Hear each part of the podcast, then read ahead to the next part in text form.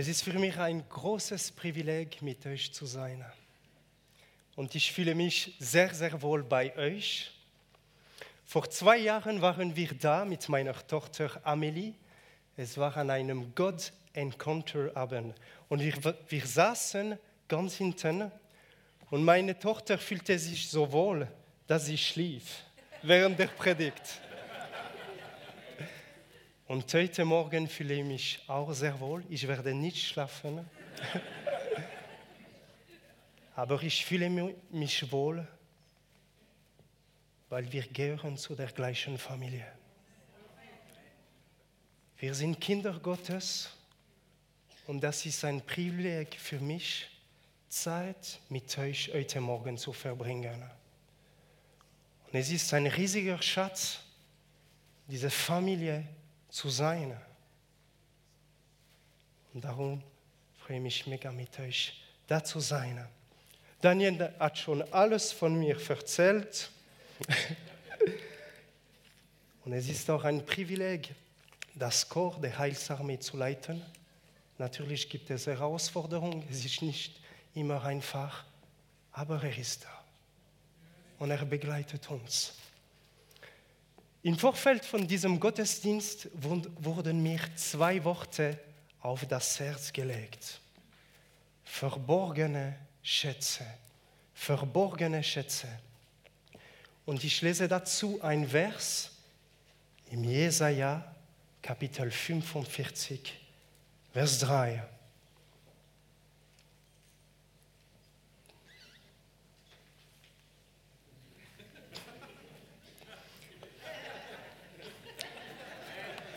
Ich gebe dir Schätze, die im Dunkel verborgen sind. Geheime Reichtümer. Das alles tue ich, damit du weißt, dass ich der Herr bin, der Gott Israels, der dich bei deinem Namen ruft. Und wir könnten meinen, dass diese Zusage an den Propheten Jesaja gerichtet ist. Aber wenn wir den Kontext betrachten, machen wir eine interessante und spannende Entdeckung. Und ich lese dazu die Verse 1 bis 6 aus der Übersetzung Neues Leben. Dies sagt der Herr zu Kyrus, seinem Gesalbten, dessen rechte Amt er ergriffen hat, um durch ihn Völker zu unterwerfen und Könige zu entwaffnen und ihm Tür und Tor zu öffnen. Keine Pforte soll ihm verschlossen bleiben. Ich will vor dir hergehen und einebnen, was sich dir in den Weg stellt. Ich werde Bronzetore zerschmettern und Eisenriegel zerbrechen. Und ich gebe dir Schätze, die im Dunkel verborgen sind geheime Reichtümer. Das alles tue ich, damit du weißt, dass ich der Herr bin, der Gott Israels, der dich bei deinem Namen ruft. Wegen meinem Diener Jakob, wegen Israel, meinem Erwählten, habe ich dich bei Namen gerufen, um dir einen Ehrennamen gegeben, bevor du mich kanntest. Ich allein bin der Herr. Es gibt außer mir keinen anderen Gott. Ich habe dich stark gemacht, bevor du mich erkanntest, damit die ganze Welt vom Osten bis zum Westen erkennt, dass es keinen anderen Gott gibt. Ich bin der Herr, es gibt keinen anderen. Amen.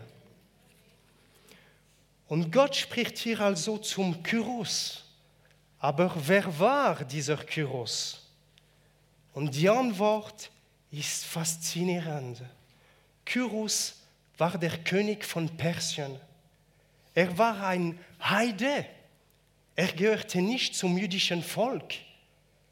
Kyros kannte Gott nicht.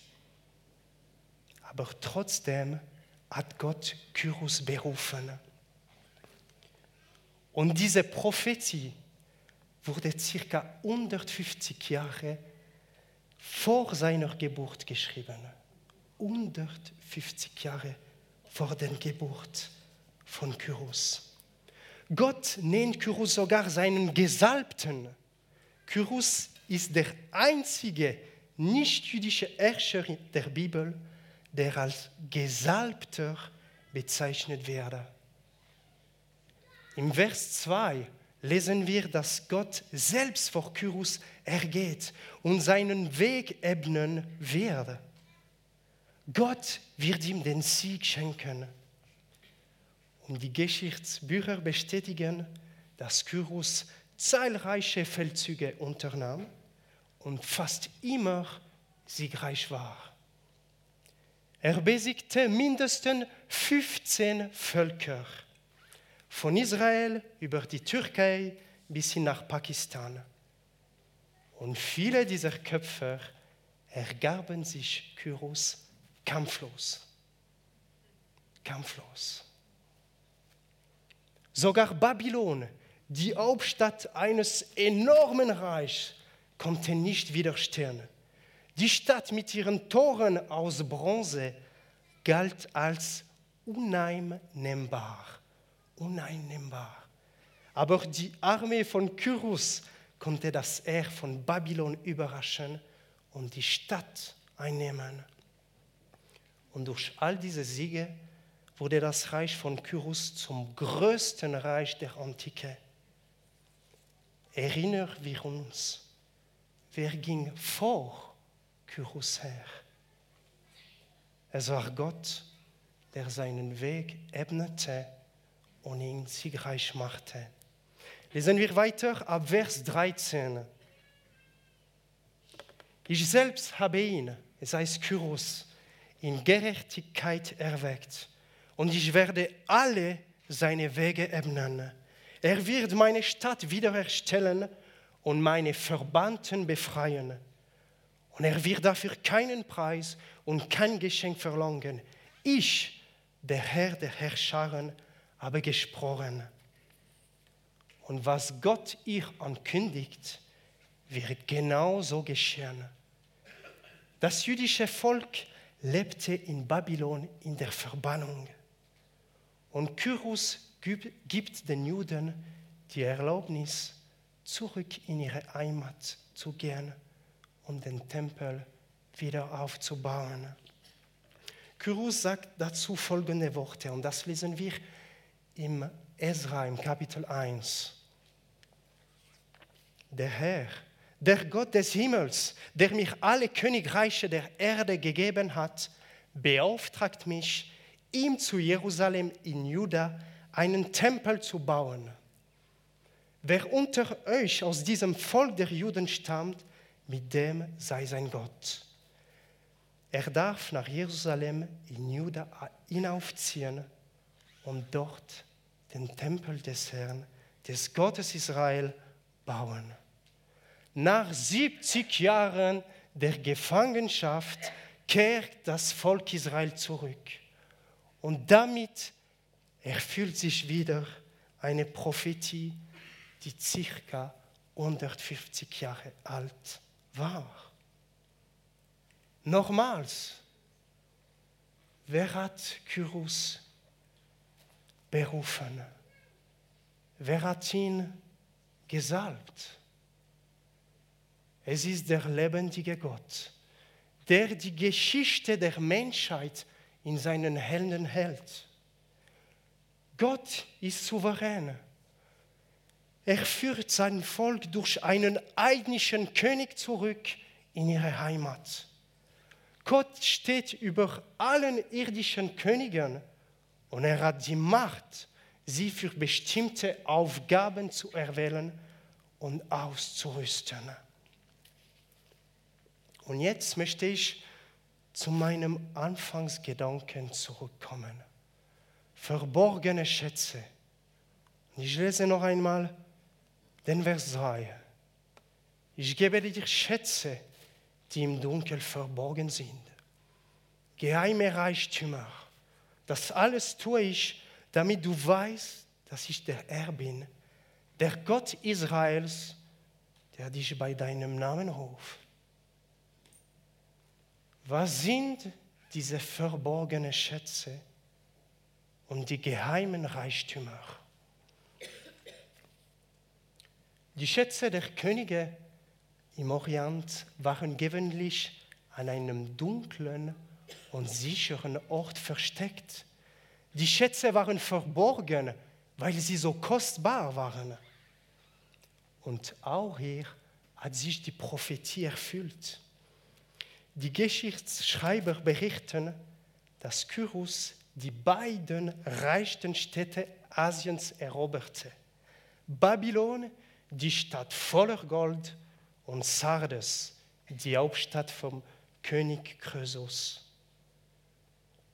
Allein in Kleinasien, so ein Teil der aktuellen Türkei, hat Kyrus 10 Tonnen Gold erobert, was mehr als 500 Millionen Franken bedeutet. Nur das Gold. Und er hat natürlich andere Schätze erobert. So Gott beruft einen einigen König. Er führt sein Volk durch ihn in ihre Heimat und er beschenkt ihn mit riesigen Schätzen. Was ist mit uns, seinen Söhnen und seinen Töchtern? Und ich möchte das Beispiel von Kyrus nehmen und auf unser geistliches Leben übertragen. Und dazu möchte ich einige Beispiele aus meinem Leben erzählen. Ich war 13 Jahre alt, als ich hörte, wie Jesus mich bei meinem, bei meinem Namen rief. Und nach dieser Begegnung habe ich ihn in meinem Leben eingeladen. Und seitdem habe ich den größten Schatz bekommen, den es gibt. Neues Leben in ihm. Der größte Schatz. Das neue Leben in ihm. Und er hat mir weitere Schätze gegeben. Er hat mir Heilsgewissheit geschenkt. Ich weiß, seitdem ich wiedergeboren bin, dass ich nach meinem Tod für immer bei Jesus sein werde. Immer bei Jesus. Was für ein Privileg. Er hat mir Eilung geschenkt. Durch die Scheidung von meinen Eltern war ich oft traurig und Scham war Teil von meinem Leben. Jesus hat mir diese Traurigkeit und diese Scham weggenommen. Und er hat, er hat mir das tiefe Vertrauen geschenkt, dass er mich niemals, niemals verlassen werde. Und ein weiterer Schatz ist eine körperliche Eilung als ich von starken Migränen geheilt wurde. Ein paar Wochen nach meiner Bekehrung. Gott hat so viele Schätze für uns bereit. Und ich möchte jetzt eine Pause machen und jedem von euch die Frage stellen, welche Schätze hast du von Gott bekommen? Welche Schätze hast du von ihm bekommen?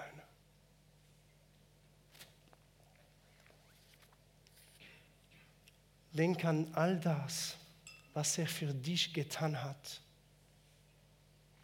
was er dir geschenkt hat und was er dir gezeigt hat. Diese Schätze sind offenbar. Wir sehen sie wenn wir auf unser Leben zurückblicken. Es gibt auch Schätze, geistliche Reichtümer, die für uns, die uns noch verborgen sind. Excuse. Die sind noch verborgen. Es sind Schätze, die für uns reserviert sind. Und wenn Gottes Zeit da ist, dürfen wir diese Schätze öffnen. Und das ist der zweite Teil meiner Predigt. Heute Morgen möchte ich euch persönlich und auch als Gemeinde ermutigen, über diese verborgenen Schätze nachzudenken. Schätze, die wir noch nicht entdeckt haben und Schätze, die wir wieder vergraben haben. Und während der Vorbereitung für die heutige Predigt wurde mir ein Gedanke aufs Herz gelegt. Es gibt Menschen unter uns, die eine Prophetie bekommen haben. Aber verschiedene Faktoren wie Zeit, Enttäuschung, Verletzung, Sünde oder Angst haben dazu geführt, dass du diesen Schatz wieder vergraben hast. Andere haben ein Wort von Gott bekommen, aber bis jetzt die Erfüllung davon nicht erlebt. Vielleicht denkst du, dass Gott dich vergessen hat. Vielleicht hast du aufgehört zu glauben. Ich möchte euch mit drei Beispielen aus meinem Leben ermutigen. Ich habe eine Lehre als Informatiker gemacht.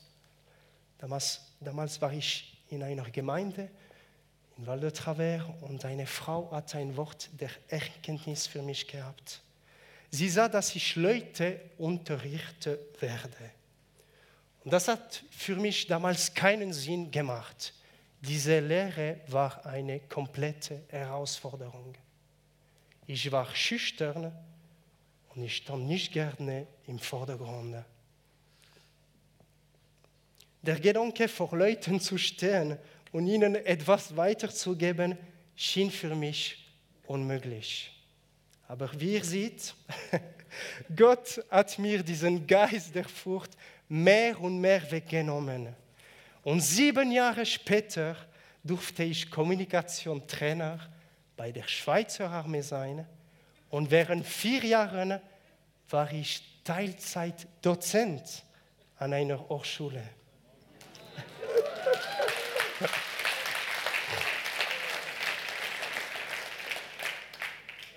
Gott hat diesen Schatz in mein Leben gelegt. Und mit seiner Hilfe durfte ich diesen Schatz freilegen und öffnen. Ein zweites Beispiel. Als Jugendlicher hat mir ein Gastprediger in meiner Kirche in Neuchâtel ein Wort weitergegeben. Ich werde eine Hirte sein und Menschen leiten. Und damals war ich Student in Wirtschaftsinformatik. Ich hatte keine Berufung für den Vollzeitdienst. Aber im Jesaja finden wir andere Bibelstellen, davon Jesaja Kapitel 55, 55 Verse 8 und 9. Denn meine Gedanken sind nicht eure Gedanken und eure Wege sind nicht meine Wege, spricht der Herr. Sondern so hoch der Himmel über der Erde ist, so viel höher sind meine Wege als eure Wege und meine Gedanken als eure Gedanken.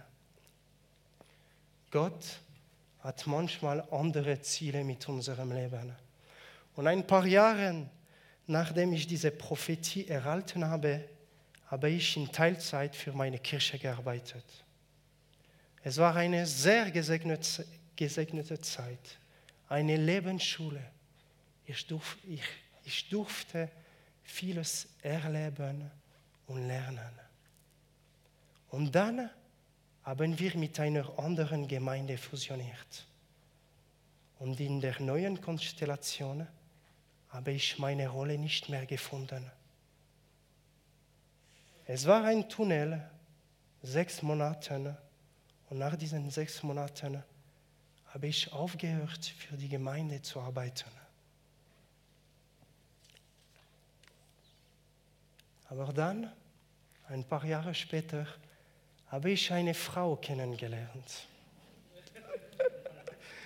Und als wir über unseren Berufungen redeten, kam diese Prophetie wieder an die Oberfläche.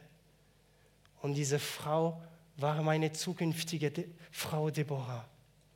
Und ein paar Jahre später haben wir die Ausbildung als Heilsarmeeoffiziere gemacht. Ein letztes Beispiel. Als junger Erwachsener habe ich ein Bild von meinem Vater mit einem Kind in seinen Armen bekommen. Ich wusste, dieses Kind war mein zukünftiges Kind. Aber ich war damals Single. Viele meiner Freunde waren in einer Beziehung. Ich war an vielen Hochzeiten eingeladen. Langsam kamen die ersten Geburtsanzeigen. Aber ich war alleine und das war schmerzhaft. Es gab Momente, in denen ich Zweifel hatte, dass Gott mir je eine Frau schenken werde. Aber ich hatte dieses Bild, diesen Schatz bekommen. Und heute darf ich verheiratet sein und ich darf sogar zwei Kinder in den Arm halten. Aber es hat 14 Jahre gedauert zwischen dem prophetischen Bild und der Erfüllung dieser Prophetie. 14 Jahre. Gottes Zeitplan ist vollkommen, auch wenn wir nicht alles verstehen. Er ist nie zu früh und nie zu spät. Und die Schätze, die er versprochen hat, sind vielleicht noch nicht sichtbar, aber die sind da. Sie sind noch verborgen, aber sie sind Wirklichkeit. Gott selbst geht vor uns her. Er ebnet den Weg. Er zerschlägt die Bronzetoren und er wird uns die verborgenen Schätze geben. Warum? Damit wir erkennen, dass er Gott ist. Und jeden von uns, jeden von uns bei unserem Namen ruft. Ich komme langsam zum Abschluss und ich möchte uns mit einer letzten Bibelstelle ermutigen. Habakkuk 2. Jetzt will ich meinen Platz auf dem Turm an der Stadtmauer einnehmen. Dort halte ich wie ein Wachposten Ausschau und warte gespannt darauf, was der Herr mir auf meine Klage antworten wird. Der Herr sprach zu mir, was ich dir in dieser Vision sage, das schreibe in deutlicher Schrift auf Tafel nieder. Jeder, der vorübergeht, soll es lesen können. Denn was ich dir jetzt offenbare, wird nicht sofort eintreffen. Wird nicht sofort eintreffen, sondern erst zur festgesetzten Zeit. Aber es wird sich ganz bestimmt erfüllen. Darauf kannst du dich verlassen. Warte geduldig, selbst wenn es noch eine Weile dauert. Abakuk war in einer Haltung der Erwartung. Er war bereit, etwas von Gott zu empfangen. Und Gott hat zu ihm gesprochen. Habakkuk hat die Offenbarung aufgeschrieben, damit sie nicht vergessen geht. Liebe Freunde, vergessen wir nicht aufzuschreiben, was Gott uns anvertraut hat. Und lesen wir es von Zeit zu Zeit als Erinnerung, als Ermutigung, um unseren Glauben zu stärken, um unsere Herzen zu trösten. Und wenn wir Herausforderungen erleben, wenn wir leiden, wenn wir die Geduld oder den Glauben an diese Schätze verloren haben, können uns diese Bibelstelle helfen es ermutigt uns allein, allein auf Gott zu zählen. Gott ist souverän. Er ist der Gott von Kronos, der natürlichen Zeit, aber auch von Kairos, dem göttlichen Zeitpunkt. Und wir dürfen diese Schätze haben, wenn der Kairos da ist. Liebe Momentum, Kirche, Momentum, Gemeinde. Zu Gottes Herre. Amen.